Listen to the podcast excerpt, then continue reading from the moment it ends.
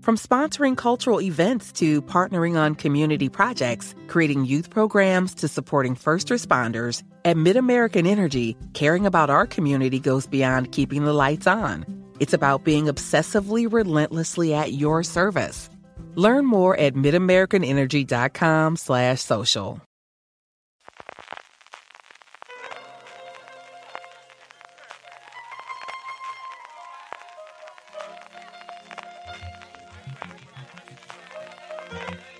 Estás escuchando Fuera de Series con CJ Navas. Bienvenidos a Streaming, el programa diario de Fuera de Series en el que un servidor CJ Navas te trae las principales noticias, trailers, estrenos y muchas cosas más del mundo de las series de televisión.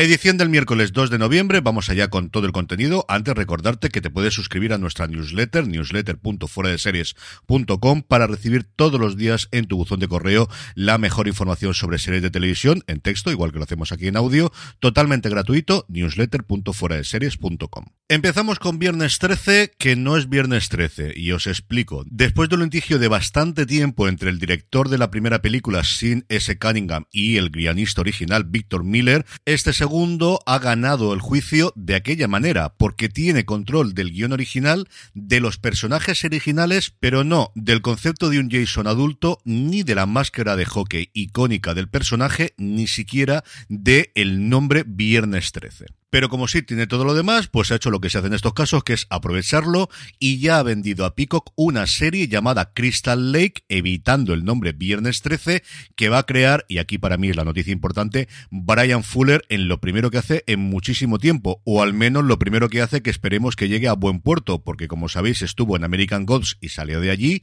creó en su momento Star Trek Discovery y salió antes de la producción, y recientemente estuvo también implicado en Entrevista con el vampiro, la serie de MC Plus y también ha salido de ahí. Así que hace casi, pues no os diría una década, pero sí cinco años que todos los proyectos de Brian Fuller los saca adelante, pero al final acaba yéndose por diferencias creativas antes de que la cosa siga adelante. Personalmente, yo no es que sea muy fan de Viernes 13, pero sí lo soy de Brian Fuller. Su Aníbal me sigue pareciendo una de las mejores cosas que he visto en televisión y que fuese en una televisión en abierto me sigue pareciendo sencillamente alucinante. Así que ahí me tendréis para verla. Siendo una serie original para Peacock, debería llegar cuando aquí España llegue Sky Showtime, pero ya sabemos que eso todavía no tenemos noticias. Dos noticias importantes de casting. Por un lado, El Pingüino, este spin-off, esta secuela del último Batman, ya tiene a su actriz principal que va a ser Christine Milotti. La madre de cómo conocí a vuestra madre, aunque posteriormente ha hecho cosas interesantísimas. Por ejemplo, Palm Springs es de las películas que más me ha gustado en los últimos años. Interpretará a Sofía Falcone, la hija de Carmín Falcone, el personaje interpretado en la película por John Turturro, que va a pelear con el pingüino, con Colin Farrer, por el control de la ciudad después de los sucesos de la película. Este personaje, por cierto, que salió bastante en Gotham. En Sofía, en su momento, estaba interpretada por Crystal Reed y tuvo bastante importante en esa serie que ya terminó hace un poquito de tiempo.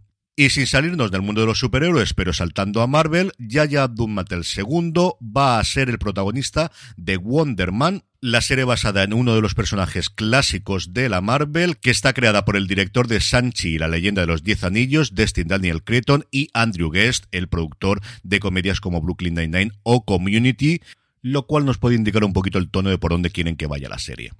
Abdul Maten el salto de DC a Marvel después de haber interpretado recientemente a la Manta Negra en la película de Aquaman y sobre todo y principalmente ese papel maravilloso que tuvo en el Watchmen de Damon Lindelof ya hace unos cuantos años.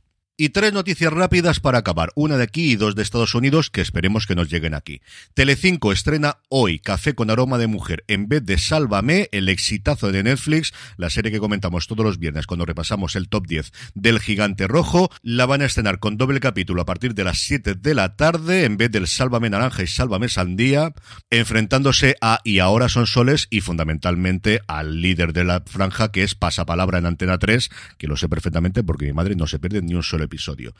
Creo que es la primera vez en mucho tiempo que tengo curiosidad mañana por ver cómo salen las audiencias de la televisión en abierto en España. Y las dos que os comentaba de América, que espero que nos lleguen aquí. Por un lado, Disney ha presentado una tienda exclusiva para los suscriptores, para sus suscriptores de Disney Plus, que les permitirán comprar material de merchandising exclusivo o anticipado antes de que llegue a tiendas. Se accederá a través del perfil de Disney Plus y, como os digo, ahí tenemos de todo, de Marvel, de la Guerra de las Galaxias, de Frozen o de Lightyear. Y por otro lado, YouTube, que se sube al carro de convertirse en un agregador de contenidos de streaming, en una opción. As fall fills up with activities and obligations, even a small time saver can feel like a big help. Grammarly is an all in one writing tool that makes clear, concise communication easier than ever, so you can finish your work earlier and head off to family dinners, social events, and fall weddings. Grammarly is free to download and works where you do, so every project gets finished quicker. Make sure your writing is free of mistakes with Grammarly's free, comprehensive writing suggestions and get an instant take on how your message comes across with the free tone detector. Let Grammarly Premium's sentence clarity rewrites help you find the perfect words on the first try. You'll be confident writing client emails, deadline driven reports, and presentations without staying late at the office. Get more time back in your day by writing with Grammarly. Go to grammarly.com slash podcasts to sign up for a free account. Then get 20% off when you're ready to upgrade to Grammarly Premium. That's grammarly.com. Aunque yo creía que era totalmente lógica desde hace mucho tiempo, sigue los pasos de Apple TV Plus, sigue los pasos fundamentalmente de Amazon y ofrece ni más ni menos que 34 canales para que se puedan suscribir sus clientes desde hoy mismo. Faltan las cuatro grandes, no está ni Netflix, ni Disney Plus, ni Hulu, ni HBO Max. Sí tenemos Paramount Plus y Showtime, sí tenemos AMC Plus, sí tenemos Televisa y luego canales muy pequeñitos de nicho, igual que lo tienen el resto de las plataformas. Es el primer movimiento que, como os digo, a mí me parece totalmente lógico que hace YouTube, que recordemos que en Estados Unidos tiene una posibilidad para poder ver canales de cable y también televisión en directo que se usa bastante para la gente que se deja el cable en Estados Unidos, llamado YouTube TV, y que en su momento, tal y como recordaréis, tuvo series exclusivas para sus suscriptores de lo que entonces era YouTube Red, que luego es a día de hoy YouTube Premium, fundamentalmente Cobra Kai, que luego tuvo el grandísimo éxito cuando pasó a Netflix. En cuanto a trailers, hoy traemos dos cositas de Apple TV Plus para jóvenes y niños. Por un lado, Interruptores, una serie antológica de ciencia ficción que se estrena el próximo 11 de noviembre y que presenta siete historias que exploran los problemas de los niños a través de la lente de la ciencia ficción. La serie ha sido creada por Melody Fox, con Matt Hastings como productor ejecutivo y director de tres episodios, y cada entrega de Interruptores, como os digo, presenta una historia cercana de niños y adolescentes con un sorprendente giro de ciencia ficción, con la intención de que los más jóvenes se pregunten cómo actuarían en esas situaciones únicas. Y la otra, una serie a la que tengo muchísimas ganas desde que la descubrí, que se llama No interrumpas gallinita una serie preescolar, pero yo digo yo que se la puede ver cualquiera, basada en la galardonada serie de libros de David R. Stein, que muestra a los niños la alegría de la escritura creativa, comenzando con una joven gallinita llamada Piper, que tiene la costumbre de interrumpir cuando le están contando un cuento, y cada vez que Piper escucha una historia, no puede evitar intervenir, hacer preguntas y dejar volar su imaginación mientras trata de completar los detalles, adivinar qué sucede a continuación, o insertarse en medio de la acción para ayudar a los buenos. El tráiler, como la descripción, es sencillamente deliciosa. Tengo tantas ganas de ver esta serie que sí, que es de dibujos para críos. Ya, me da igual. Tengo muchas ganas de verla.